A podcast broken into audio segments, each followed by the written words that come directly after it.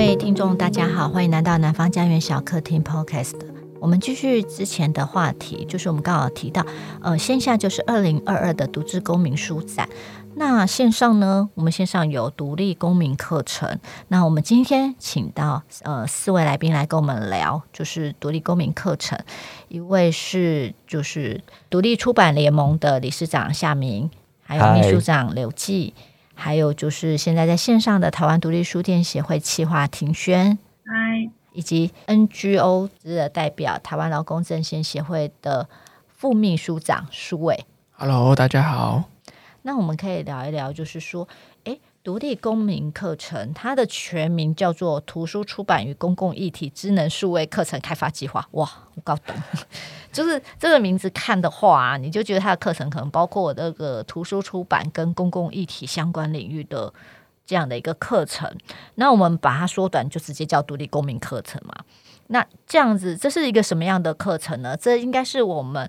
第一个推出这样的一个课程。那我们邀请了哪些来宾来讲？那内容有什么？那想要给谁看？出版产业的人来看呢，还是说一般的读者也可以来看？那呃，我记得在这个里头，这个公民课程里头有十堂关于出版的课程，五堂书店的课程跟五堂 NGO 的课程。那呃，我们先聊十堂书店的课程好了。我们请下面跟我们聊一下这十堂出版的课程有哪些呢？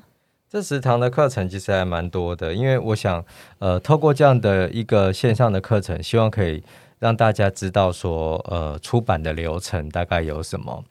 所以简单的来讲，就是如果说你对于出版一无所知，但是你很有兴趣，那你透过这个节目，你就可以知道，好，它在呃内容发想端，好，我们要要投入哪样的努力。那接下来在进入编辑流程的时候，好，然后就会有一些更多的细节。那甚至是假设你真的要开出版社了，那可能你要规划书系，啊，或者是说要怎么样跟通路提报，好，那怎么样写书介，怎么样行销。啊，甚至是电子书啊，或者是版权，其实这些内容都会涵盖在我们的这个独立公民课里面，呃，出版的这十堂课。对，所以我们总共十堂课里头找了十个这个领域的专家来来讲嘛，来跟他聊。嗯、然后每堂课大概有多长的时间呢？每堂课大概三十分钟左右。然后等于是说，就是让大家有一个基本的概念。当然，你知道这个学问不可能说三十分钟就是你就都会学会了。可是希望说，透过这样的一个节目，一集一集的，让大家可以好像对出版这个产业有一点认识，这样。对。嗯，这是出版的课程。那呃。我记得我我那时候我负责的就是呃有负责讲出版社作为一个内容公益的平台，那现在有所谓的它的多元的发展要有哪一些？所以我那时候记得是找奇异果的呃行销总监呃刘定刚来讲，嗯、然后其实他也讲到他们最近就是要推出的，他们一直有在推国语呃高中国文课本，嗯、所以他把高中国文课本这样的的内容呢，他就把它延伸出去，他有提到就是所谓的他们。呃，要推出的所谓的桌游，还有就是小说，嗯、还有是漫画。呃，从他的课程里头可以看得出来，就是说，它不是只局限在一个呃出版书籍这样的的一个载体而已，它是更多元。所以这是未来出版社可以做的事情。那我也找了，就是呃，晚芳，他是 Remo 的。瑞木电子书的呃也行销总监，所以他也介绍了什么叫电子书。那电子书一般刚刚推出的时候，其实大家都觉得说，哎，电子书推出来是不是会跟纸本书有一个市场市场互相竞争的一个，其实没有，其实它只是另外一个阅读的一个载体而已。所以其实呃，在透过这样的课程里头，大家对电子书有更多的了解，而且电子书现在的阅读越来越多了。那呃，其实我们以为电子书是年轻人，其实也有很多的老年人，因为呃老花嘛，所以他们透过 电子阅读器，它可以那个字就可以放大，所以其实有很多的长者，他们也是透过。也阅读电子书，对对。那呃，我们还有什么课啊？我们呃邀请像昭渊设呃设计师陈昭渊，他同时也是自己独立出版他的诗集嘛。然后我们请他来谈呃封面设计，然后他是他也分享了很多他个人呃设计封面的时候的一些呃酸甜苦辣。然后也也有请这个呃黄思密，他就是留守番的总编辑。他来谈，就是说，诶，你你的封面设计好之后，但你要印刷嘛？印刷的过程可能会出哪些问题。所以其实这一些内容都还蛮务实的，我觉得就是呃，有没有邀请了很多的人，然后呢，透过他们的实际的经验，然后来分享一些出版的知识。那我记得我们还有找，我们还有找译者，我们请译者配信，他翻我们《愤怒与希望》那一本书，他就是他专门翻社科类，所以他跟我们聊，就是说在翻译的过程当中，呃，他有遇到什么问题，怎么解决，甚至他可以就是译者翻完一本书是不是结束了，他也有一些参加呃所谓的线上呃就是一些读书会。相关主题相关的，跟这个主题相关的读书会，所以其实让大家更，如果你要当一个译者，那你透过这个课程，你可以知道说，诶，他们的翻译工作是什么。那当然也有一些课程是刘记这边，我就是我自己有讲一堂导论啦，就是等于是大家进入出版界，你要做出版的话，要出书的话，要一开始要先想清楚哪些地方，当然只是一个初步的导论，然后后来我有找。呃，版权经济让你了解我们在出版界做版权交易的时候是做哪些事情。然后另外也有找呃黑白文化的主编博雅婷，他是讲漫画编辑的部分。因为漫画编辑大家一般可能最想到最先想到编辑就是文字编辑嘛，但其实漫画也是有他自己的一个编辑的技艺跟知识在那边，所以。这次也是让大家了解一下漫画编辑在做什么，漫画有哪些编辑需要注意的地方，这样子。所以，所以出版社这边的十堂课程真的内容非常的丰富，哎。而且等于是说，我们其实刚才聊到目前都是在书的本身嘛，就是书的内容本身。但是其实我们也有请这个呃书店达人沈如颖来谈，就是说呃作为一个出版社，你要怎么样跟通路合作。对，然后我自己的话也有谈，就是整体的书籍包装要怎么做会比较呃更轻松一点点这样子。对，所以其实从书的一开始，我怎么样找到这本书，可能跟版权有关，然后以及就怎么样编这本书，或是怎么样翻译这本书，以及到或怎么包装这本书，以及怎么样行销这本书，其实从它整个产这个产业的整个全部。都几乎十堂课，当然都是可能从十堂课里头，那大家可以对对出版这个行业有一些初步的了解，这样。所以这是我们推出独立公民课程这十堂关于出版课，所以所要大家看到的。那刚刚有聊到说，诶，这样的十堂出版课，你觉得是呃出版产业的专业人来看呢，还是谁可以看呢？我觉得都可以看的，因为毕竟呃，如果说谈的是专业的内容的话，其实呃。一般在从业人人员，我们就是可以听别人的经验，然后有一些有一些自己的刺激嘛。那对于说这个，对于说呃菜鸟或者是新人来讲，其实我觉得多吸收这样的知识是是没有问题的。所以一般来讲，你只要有兴趣的都可以听，尤其是如果你是高中以上的校刊社的社员，或者是你对于将来想要从事出版业或者是书店业。那你绝对不要错过，就是呃，这是这二十堂课里面的出版的这十堂课。那这是呃是这总共二十堂课里头，有五堂课是书店的课程。那我们线上是独立书店文化协会的企划庭轩，因为我记得整个课程呢是由你这边来写的嘛。那大家投人之后由你这边来执笔。那庭轩可以介绍一下五堂书店的课程是有哪些内容呢？哦。其实这我们协会一直以来都有开设像是书店学习这一块，像是书店学堂或书店学，但是他们的内容都会更 focus 在呃开店、进出货，甚至你如何去撰写计划书等等的。那个其实呃对象来说是会更接近我是想去开书店的人去听的。那独立公民课这边书店的内容，我们其实有点想要跳脱以书店出发这个框架，反而是侧重是在书店常见的实务技能，好搭配就是呃在书店执行的案例，就是希望说让一般的读者可以去从了解这种特定的专业原理原则或实际应应用的方式，呃去认识。这些书店，然后因为想要换一个角度，所以我们就在课程的设计上啊，我们就是希望是以读者进入书店、感受书店的这个顺序来。所以我们的课程设计里面从前面的可能有进入书店的时候，你可能会先看到的是书店的空间设计、动线安排，或者是书籍的陈列方式这些。你感受到这些之后，你会开始看书店里面选了哪些书。再者，你可能会发现，哎，这间书店有在做读书会，有在做走读相关的活动，这些呃综合的。内容就会营造一个你对书店的概念，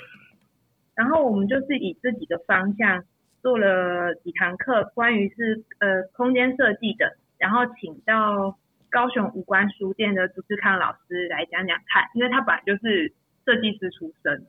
然后希望讲一下空间设计的基本概念，然后它是如何运用到书店。在陈列的部分，我们请到新竹的或者书店的店长 Ivy。啊，因为或者书店的那个内部装潢也是有一番学问的，所以就特别请他来讲是如何做到陈列，然后如何吸引读者的目光这样。那进一步就是。独立书店很重要的选选书的元素，那我们是请到台北有和 book 三正的来讲讲，因为他经营书店很久了，所以来讲一个选书概念。最后活动的部分分别是请到台中边埔的廖英阳，呃，他也是开店很久了，那这几年都有在经营这个读书会，那经营的内容跟活跃度上来说都很不错。然后请他来讲讲读书会该怎么办，然后如何去选那一本读物，如何跟大家讨论，过程中又该注意什么事情。另外，像走读部分也是近年来很夯的一个活动，所以我也就请到了屏东红气球书屋的郭德惠来讲他那时候办走读的经验，然后包括前次作业该做些什么，中间活动当天又该注意什么。等等的内容，那希望不管你是不是要开书店，你都可以透过说，哎，我可能是只是想要办走读，我只是想要办读书会，甚至我只是对空间设计有点想法，想知道更多，都可以来看这堂课，进而认识到原来这些东西都可以在书店做运用。所以透过这五堂书店的课程，它包括书店的空间设计、陈列到选书到活动，活动包括跟。呃，书一家独立书店跟社区、跟当地的连接，这样的走读的活动，以及说，呃，书店本身最擅长的就是选书，它的所谓的读书会的这样的一个形式等等，都是可以在这五堂书店的课程里头找到。所以点是说，它是非常扎实的这些书店老板经营者们的实务经验的分享。如果对这五堂课程有兴趣，大家可以关注一下，就是呃，书店这边独立书店文化协会推出的独立公民课程这五堂关于书店的课程。那，嗯，我们接下来还有五堂是 NGO 的公民课程。然后公民课程这个部分，我们请到是台湾劳工阵线协会的副秘书长苏伟，苏伟可以跟我们来聊一下吗？呃，NGO 这边负责五堂的这个公民课程。那我们一开始原本在想这个题目的内容的时候，我们在想说，到底是要介绍议题，还是介绍倡议的这个方式？那可是好像谈议题的时候，大家比较。呃，不管是从网络上面都可以搜寻到各种的议题，所以后来我们选择的这个模式就是，我们来谈一下各种倡议的这个模式。那所以呢，我们就呃选择了几种倡议模式。当然，第一个的部分是大家比较熟悉的，就是集会游行。那这堂课的时候，我们就会教大家说，诶，一个集会游行，包括像是台湾，我们有所谓的集会游行法。我们在集会游行法里头怎么去规范？你要申请一个集会游行，你要怎么去申请？包括你可能要先去跟场地的这个所有者，台北市政府，然后申请到入权之后，你要接着去警察局做协调，然后相关的这个点点滴滴的这个部分，那这也是我们 NGO 的这个倡议工作者时常在做的这事情。可是我想，这应该是一般呃社会大众。比较少会去接触到这个部分，那我们会有另外两堂的这个部分是有关于 NGO 的这个出版的这个议题。那我们分别找了台湾劳工阵线跟环境品质文教基金会的这个部分，我们从劳工的议题，从环境的这个议题里头去探讨说，诶，NGO 是怎么样去出书，我们怎么样去选择我们的议题，以及我们行销的这个相关的这个策略等等。那第四个主题的这个部分，我们去谈的是。呃，发声就是如何的让弱势者他愿意的讲出来。那可能大家会觉得说啊，讲话不是很容易吗？可是其实很多弱势者他的声音是不被听见的，所以导致这些弱势者他不愿意说出来。那我们如何的鼓励他们，或者是如何让他们愿意跟社会大众做一个对话这个部分？那这其实这也是一种倡议的这个模式。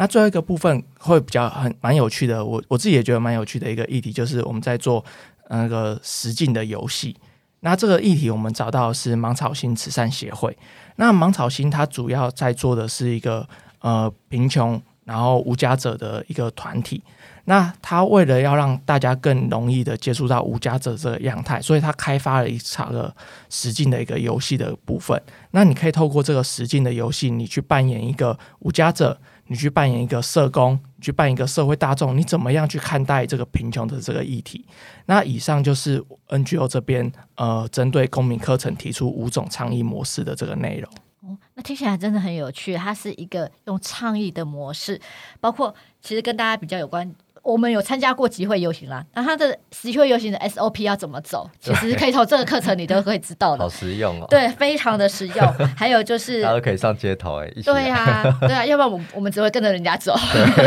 欢迎大家一起。我们可以发起，我们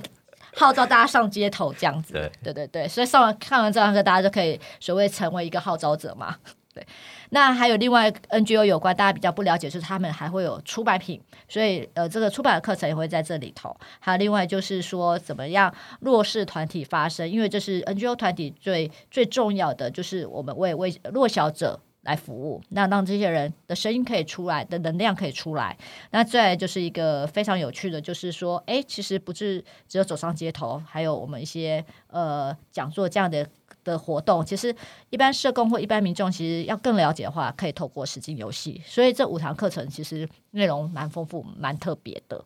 那呃，那呃，我可以问一下，其实总共二十堂课程，现在已经都录制完毕了嘛？那我想问一下，就说大概什么时候开始推出？我们在哪里可以看得到？那读者一般怎么参与嘞？我们应该是在二月份的时候会陆续上线。对，因为我觉得，呃，然后之后就是会带状的，就是一个礼拜会上个几次。那呃，目前的话，规划会是在呃独立书店文化协会的 YouTube 频道，所以大家可以就是先上 YouTube，然后搜寻台湾独立书店文化协会，好，找到这个频道，记得就是按下小铃铛，然后追踪订阅这样子。然后之后二月份的时候，随着独独自公民书展的上线，啊，然后我们就会陆续的把更多独立公民课的内容，就是呃传递给大家。所以其实大家在二月份。呃，就是来到独自公民书展之后呢，其实，在书展上面也会推出呃一两支影片，那呃一两支课程，那呃之后大家陆陆续续，所以在今年一整年，其实大家就是我们都会用这二十堂课来陪伴大家，大家随时会发现我们就在你旁边这样子。好，那听完就是就是听完大家独立公民课程，有没有觉得哎，要不要赶快把它关注一下？就是。独立书店文化协会的脸书，因为他们会在他们的官网上公布。那其实这二十堂课程就是从实物来出发，透过这二十堂课程，让我们更了解出版、书店以及 NGO 倡议的部分。那呃，就是如果大家有兴趣，就是再欢迎关注我们。那南方家园小客厅每周四更新，有最新的消息会公布在南方家园的脸书上，请按赞、关注并分享。谢谢大家，谢谢，谢谢，谢谢，谢谢，拜拜，拜拜，拜拜。